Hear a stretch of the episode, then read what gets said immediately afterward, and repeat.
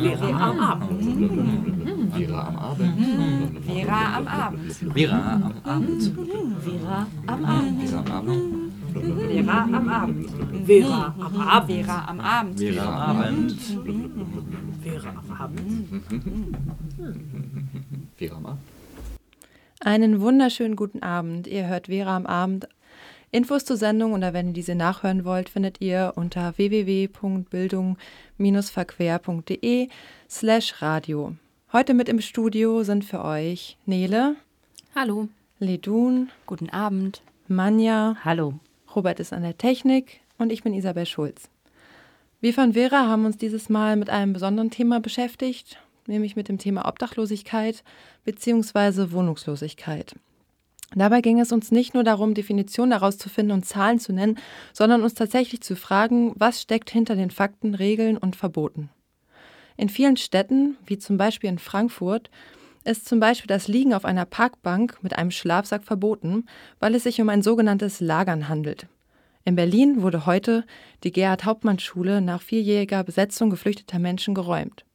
Was genau bedeutet das eigentlich für die Menschen, die dort vertrieben we- werden? Warum leben Menschen eigentlich ohne Obdach, feste Adresse und fast irgendwie unsichtbar neben uns? Diesen Fragen sind wir nachgegangen und haben auch nach den Menschen gesucht, die beschlossen haben, nicht wegzuschauen und aktiv etwas verändern zu wollen.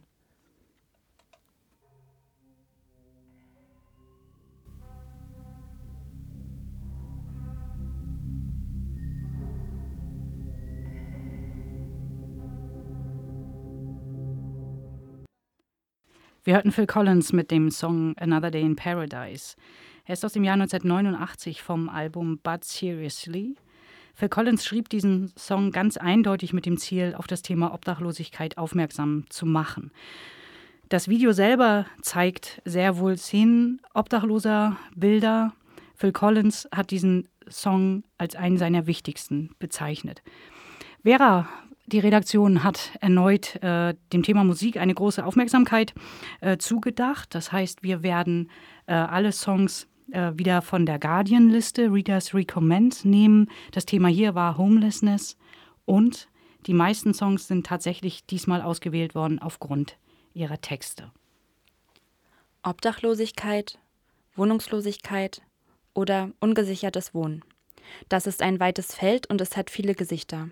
Nicht nur, weil das mit den Begrifflichkeiten gar nicht so einfach ist, sondern weil die Zahl der Betroffenen in den letzten Jahren deutlich gestiegen ist.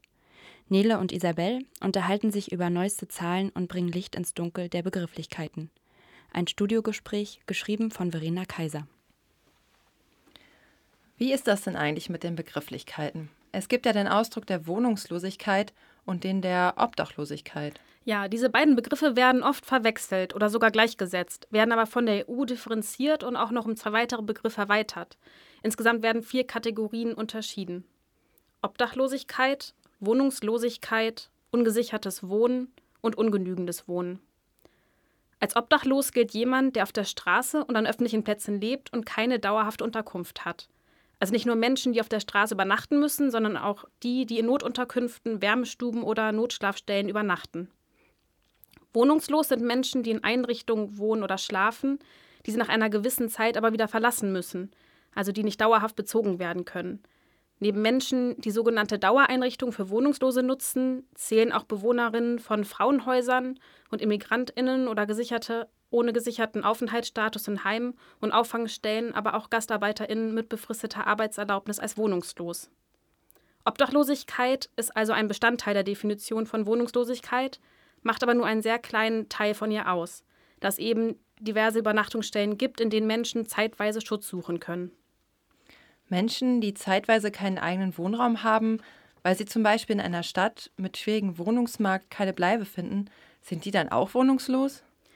Ja, also für solche Verhältnisse wird in der EU der Begriff ungesichertes Wohnen verwendet.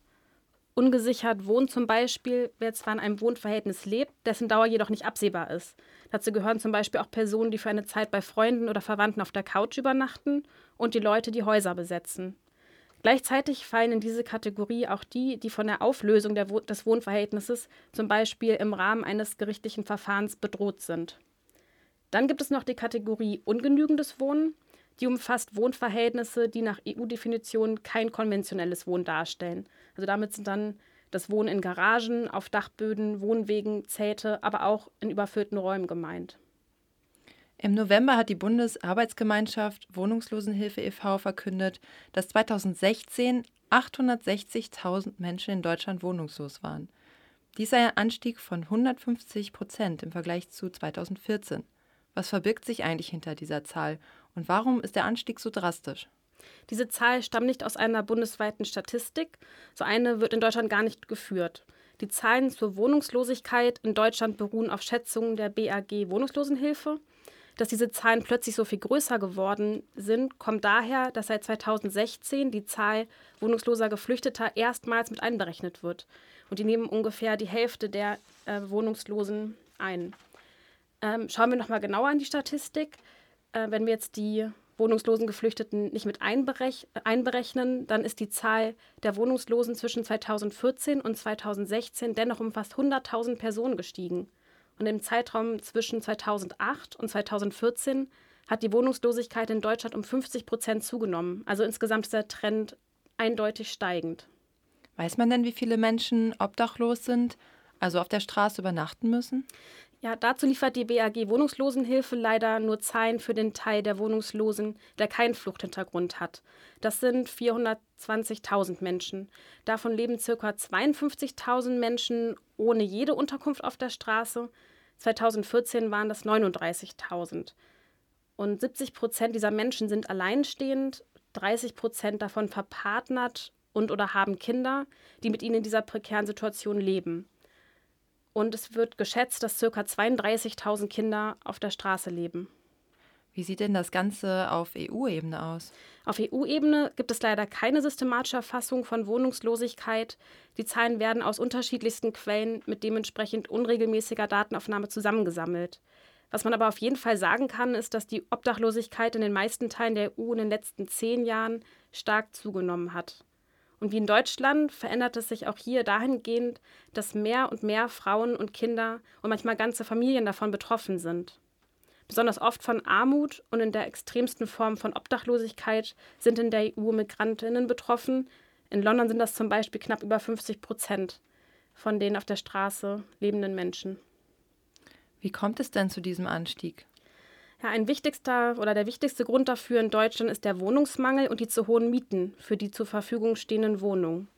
Dazu kommt noch, dass der Sozialwohnungsbestand ständig schrumpft, obwohl halt die Nachfrage für sozialverträgliche Wohnungen steigt. Im Vergleich zu 1990 gibt es heute 60 Prozent weniger Sozialwohnungen. Außerdem fehlen kleine Wohnungen, also Wohnungen mit ein bis zwei Zimmern. Und deren Nachfrage lässt die Mietpreise dramatisch ansteigen. Und weil in den ganzen letzten Jahren trotz eindeutigem Trend an der wohnungs- und sozialpolitischen Lage keine drastischen Maßnahmen eingeleitet wurden, wird prognostiziert, dass bis Ende 2018 die Zahl der wohnungslosen Menschen von 860.000 auf ca. 1,2 Millionen, Millionen Menschen steigen wird. Und wie kann das sein, dass es auf, also dass es keine offizielle bundesweite Statistik gibt?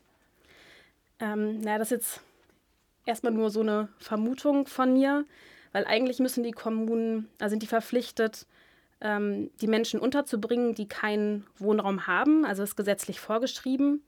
Und rechtlich können dafür auch Ferienwohnungen oder Freistand genutzt werden. Also theoretisch könnten auch Fünf-Sterne-Hotels dafür herhalten, wenn Menschen draußen im Winter auf der Straße leben.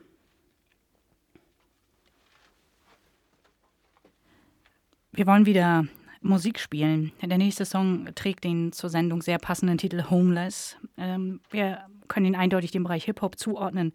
Die Interpreten, ähm, das sind die Horseshoe Gang. Das sind vier Brüder aus Long Beach äh, in den Vereinigten Staaten, hier eindeutig aus einem Armviertel. Der Song selber ist aus dem Jahr 2012. Das Album heißt Hashtag True Story. Und der eindeutige Bezug ist auch nochmal You can see I'm homeless, switch the M for P and now I'm hopeless. It's hard to estimate the nation's homeless population, so we shouldn't add them into the equation. That's what people think. See, we shouldn't wait for the Census Bureau to acknowledge them. We're a part of them. A chain is only as strong as its weakest link. Hinz und Kunz, Biss, Straßenfeger, Asphalt. Nur einige Namen der Straßenzeitung, die in Deutschland verkauft werden. Ein Blick auf das Geschäft der Straße. Ein Beitrag von Ledun.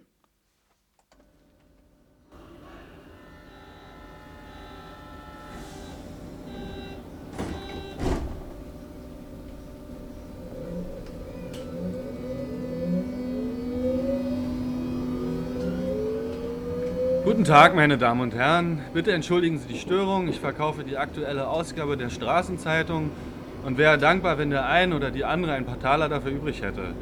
Mit dem Geld kann ich mir eine heiße Suppe kaufen oder eine warme Unterkunft für ein paar Nächte bezahlen. Ich würde mich sehr freuen, wenn Sie eine kleine Spende für mich übrig hätten. Auch über etwas zu essen oder trinken würde ich mich freuen. Ich bedanke mich für die Aufmerksamkeit und wünsche Ihnen allen noch einen schönen Tag.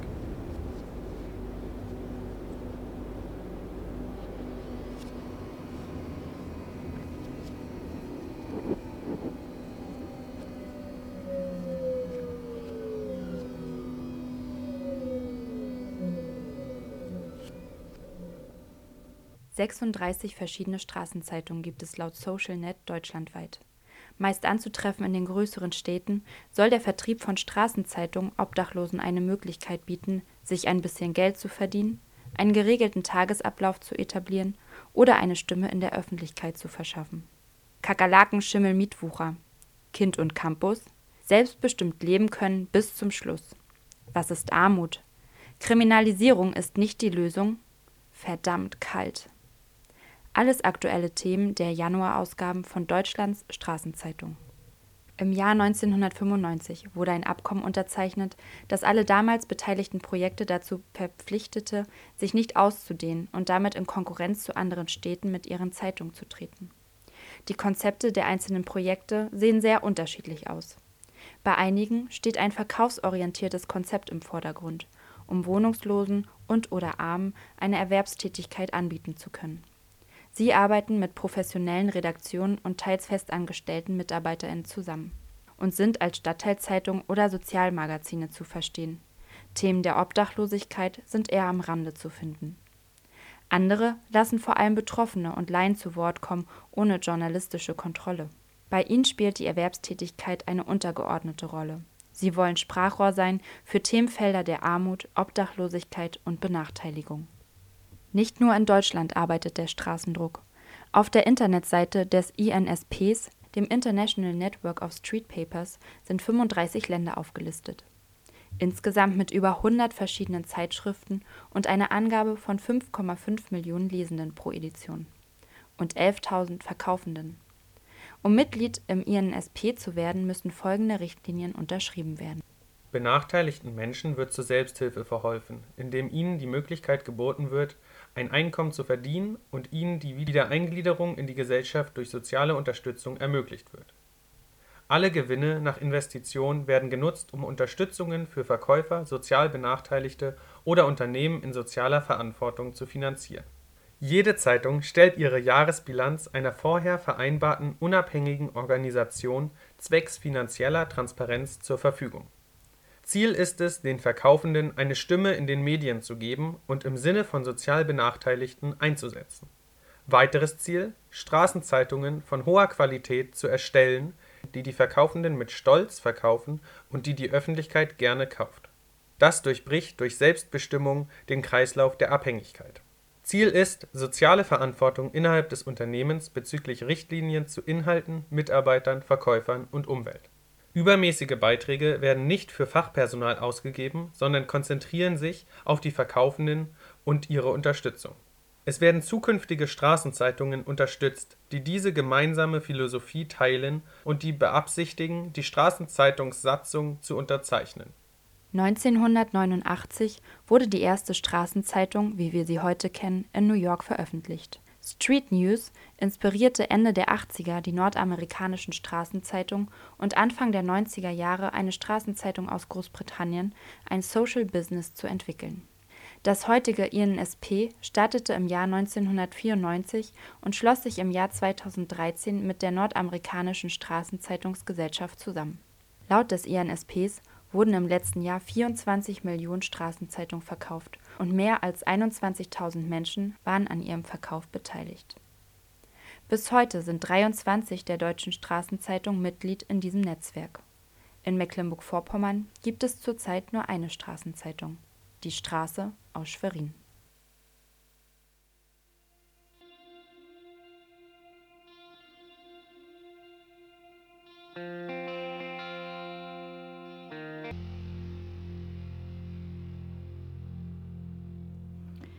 Wir hörten Avril Lavigne mit ihrem Song Nobody's Home. Das ist aus dem Jahr 2004 und die kanadische Sängerin hat im Besonderen im Video Wert darauf gelegt, dass das Thema deutlich zum Tragen kommt.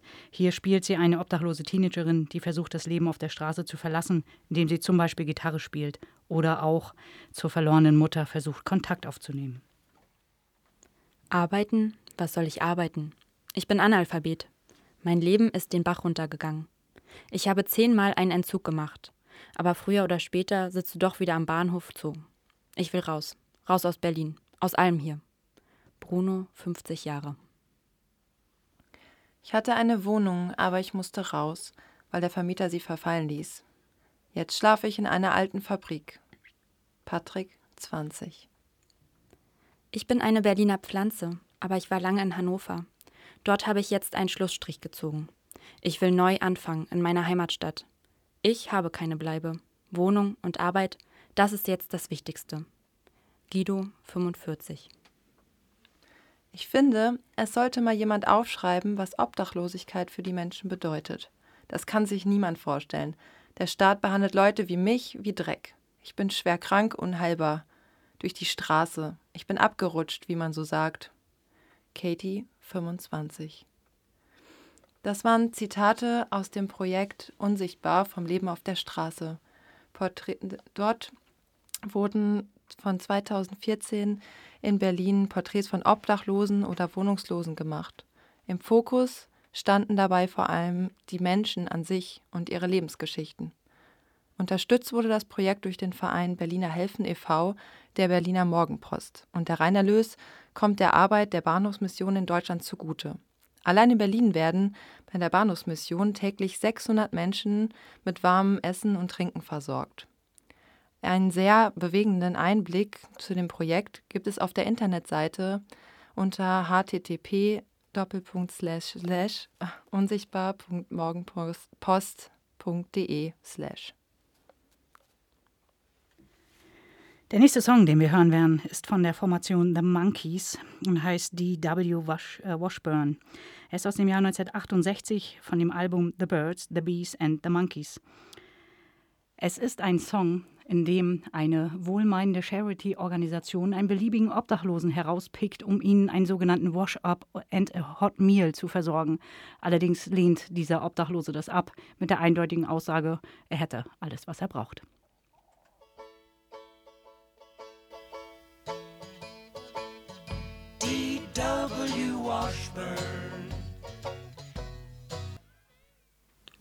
Im nächsten Beitrag geht es um Restriktionen, die vor allem im öffentlichen Raum wirken und damit besonders obdachlose Menschen treffen.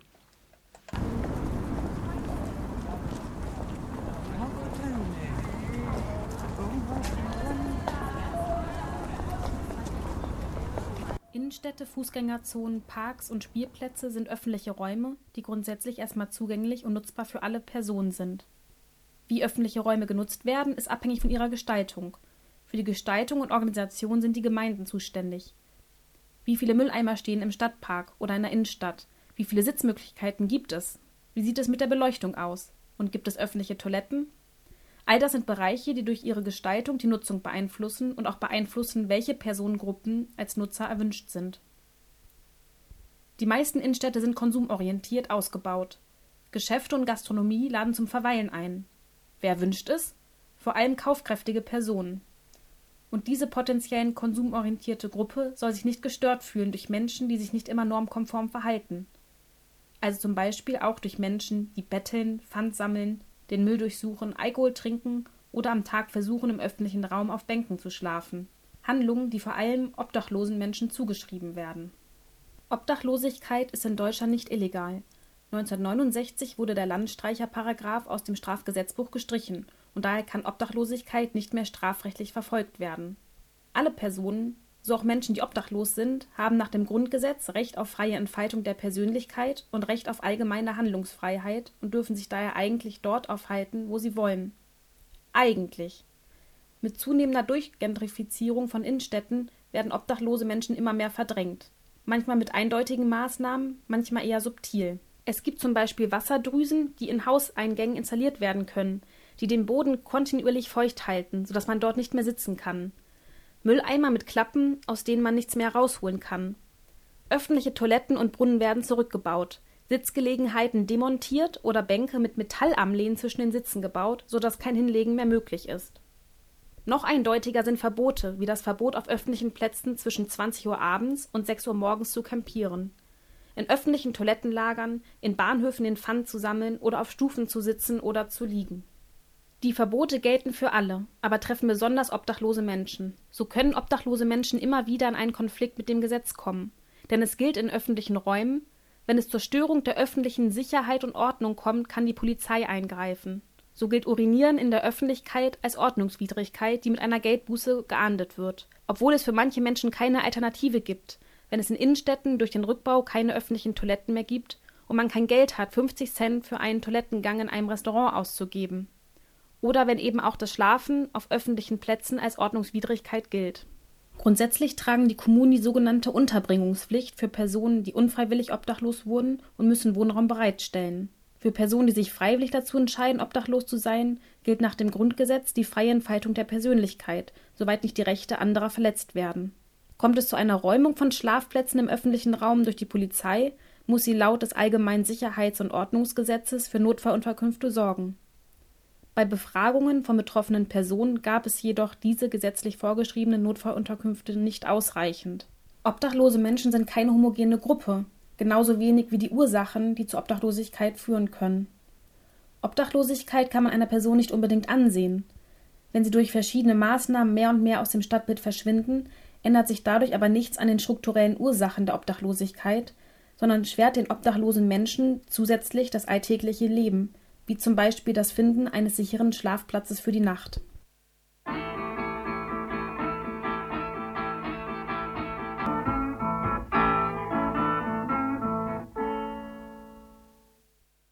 Wir hörten John Lee Hooker mit seinem Song Hobo Blues. Dieser Song ist erstmalig von ihm 1966 aufgenommen worden, worden und dann nochmal 1990. Und die Version ist aus dem Jahr 1966 von dem Album, das genauso heißt Hobo Blues. Das Besondere bei John Lee Hooker, er zog in jungen Jahren zum Beispiel dann auch auf Zügen, die klassischerweise mit den Trams ja in Verbindung gebracht werden, durch die Südstaaten, um hier sein äh, Brot mit Musik verdienen zu können. Unsere Moderatorin Katriona Dannenberg hatte als Jugendliche persönlichen Kontakt zu Unterstützungsstrukturen für obdachlose Menschen. Ihre Mutter war am Aufbau kleiner Übergangshütten auf Kirchengrundstücken in Hamburg beteiligt, den sogenannten Kirchenkarten. Ihr hört nun einen Beitrag darüber. In Hamburg leben nach Schätzung der Sozialbehörde 2000 bis 2500 Menschen auf der Straße.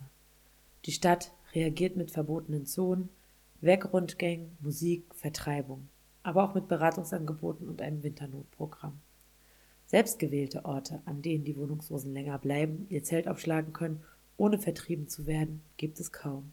Seit etwas über 20 Jahren stehen auf dem Gelände der Pauluskirche in Hamburg-Altona zwei kleine Hütten für Wohnungslose, eine Kochnische, ein Bad und ein kleiner Wohnraum. Alles auf nicht einmal 20 Quadratmetern. Die Kirchenkarten. Doch wie kam es dazu?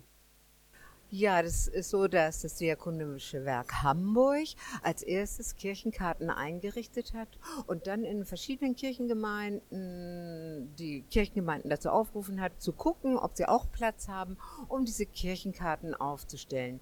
Erika Dannenberg hat damals in einer ehrenamtlichen Steuerungsgruppe mitgewirkt, die Hütten mit aufgebaut, Unterstützung eingeworben und die Bewohnerin begleitet. Kirchenkarten sollen übergangsweise eine würdige Unterkunft für Menschen bieten, die von der Straße runter wollen. Sie sind nicht als dauerhafter Wohnsitz gedacht, sondern übernehmen eine Brückenfunktion zwischen der Straße und einer eigenen Wohnung. Die Bewohnerinnen bekommen Verträge für ein halbes Jahr, können diese aber auf jeden Fall um ein weiteres halbes Jahr verlängern. Es ist in Hamburg nicht leicht, bezahlbaren Wohnraum zu finden. Mittlerweile gibt es 13 Gemeinden, die auf ihrem Grundstück solche Hütten oder ähnliche erbaut haben. Uwe Martini vom Kreisdiakonischen Werk unterstützt die Gemeinden beim Aufbau, Finanzierung und anderen Problemen und Fragen. Nach seiner Einschätzung geht das Konzept auf und viele Menschen finden so langfristig ein neues Zuhause. Zahlen gibt es nicht, dafür sei das Ganze zu dezentral organisiert in der Zeit, wo ich die Kirchenkarten mit betreut habe, sagen kann, dass es äh, zwischen 80 und 90 Prozent wieder zurückgefunden haben. Sie, wir waren dann natürlich auch behilflich bei einer Wohnungssuche. Wir haben versucht, mit ihnen zum, sind zum Arbeitsamt gegangen, damit sie eine Arbeit äh, wiederfinden. Äh, das gehörte schon auch als Betreuung von unserer Seite mit dazu und hat ihnen sehr geholfen. Jede Gemeinde organisiert selbstständig die Begleitung der Menschen, die Vermietung und Verwaltung. Fast immer sind es Ehrenamtliche, die sich um die Hütten kümmern. In einigen Gemeinden gibt es Sozialarbeiterinnen, immer eine enge Zusammenarbeit mit Beratungsstellen oder Tagesstätten. Es waren natürlich auch Leute dabei äh, in anderen Gemeinden, die doch äh, getrunken haben, die abhängig waren, die äh, Messis waren und die man nicht ohne weiteres so in eine normale Wohnung vermitteln konnten und die mussten dann meistens erst eine Entziehung machen oder eine ganz starke psychische Betreuung. Aber auch dafür wurde dann gesorgt. Aber das war für uns, die wir uns da ja gar nicht so auskennen, sondern nur als Ehrenamtliche tätig waren, schon sehr schwierig und hat uns aber geholfen, dass wir uns gegenseitig darüber ausgetauscht haben. Nicht immer steht am Ende der Wohnzeit in einer Kirchenkarte ein eigenes, langfristiges Mietverhältnis. In einigen sehr seltenen Fällen sahen sich die Gemeinden leider gar gezwungen, ein Räumungsverfahren einzuleiten, so Martini. Die Gruppe, in der Erika Dannenberg tätig war, kümmerte sich nicht nur um die Begleitung der Bewohnerinnen der Kirchenkarten. Sie traf auch die Auswahl, wer diese Chance bekommt und wer nicht. Nicht immer eine leichte Entscheidung, aber sicherlich wichtige Grundvoraussetzung dafür, dass die Kirchenkarten so erfolgreich sind. Wir haben uns zunächst an die Tagesstätten für Obdachlose gewandt. Die Leiter dort hatten sehr guten Kontakt schon zu Obdachlosen und haben uns dann verschiedene Menschen empfohlen. Die haben wir dann eingeladen zum Gespräch. Unser oberstes Gebot war, dass wir möglichst keine äh, Alkoholiker kriegten, weil diese wir wollten, dass die Alkoholiker besser erst in den Entzug gehen. Aber auch das haben wir geschafft. Und wir haben sie eingeladen zum Gespräch, haben von ihnen meistens sogar den Werdegang erfahren. Aber es war auch sehr anstrengend für die Obdachlosen, äh, sich mit uns zu unterhalten. Das merkte ich das war uns schon wichtig, dass sie eben nicht in irgendeiner Form schwer abhängig waren.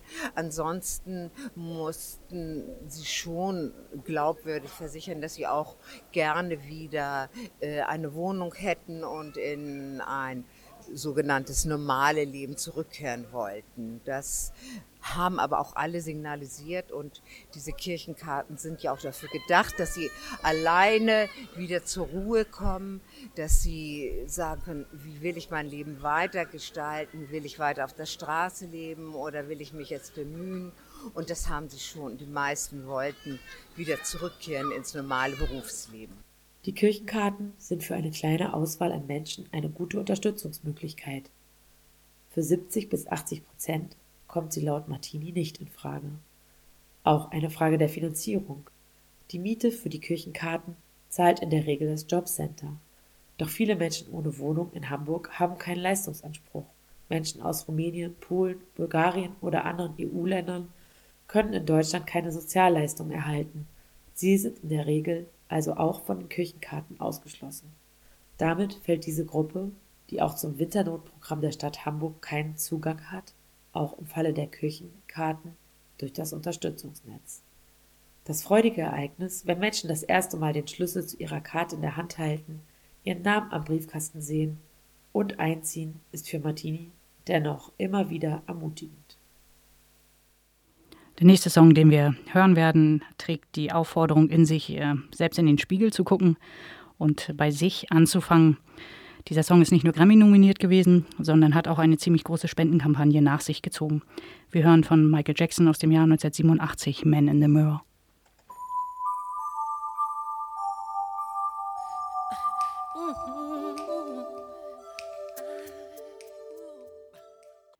Es ist der Schluss der Sendung erreicht. Ich möchte auf Folgendes noch hinweisen. Wenn ihr uns hören wollt, dann geht das immer donnerstags um 21 Uhr in den geraden Kalenderwochen und montags in den geraden Kalenderwochen um 15 Uhr als Wiederholung bei Radio 98.1 und als Podcast auf bildung-verquer.de. Zwei weitere Sachen noch. Wenn ihr Lust habt mitzumachen, wir suchen immer neue Stimmen, dann meldet euch per Mail info at bildung-verquer.de und falls ihr Fans seid, meldet euch auch. In zwei Wochen dann könnt ihr unseren zweiten Teil zum Thema Obdachlosigkeit hören. Unter anderem werden wir dort ähm, den Ursachen von Obdachlosigkeit nachgehen. Wir werden ein Interview mit einer betroffenen Person führen und Bezug zu Vorpommern herstellen. Außerdem läuft in Berlin ganz aktuell gerade eine Konferenz äh, bei der sich sowohl ähm, Nichtregierungsorganisationen, die sich genau mit dem Thema Obdachlosigkeit, auch Wohnungslosigkeit und Wohnungslosigkeit Nothilfe beschäftigen. Hier wird sich ausgetauscht, hier werden vielleicht sogar neue Rahmenbedingungen äh, ausdiskutiert. Da wollen wir uns Infos suchen und in der nächsten Sendung dann darüber berichten. Wir danken für eure Aufmerksamkeit und verabschieden uns. Das war Radio Vera mit Isabel, Manja, Nele Robert und Lidun. Als letztes hören wir noch in einen Song aus den 90ern hinein. Es ist Runaway Train von der Formation Soul Asylum aus den Vereinigten Staaten.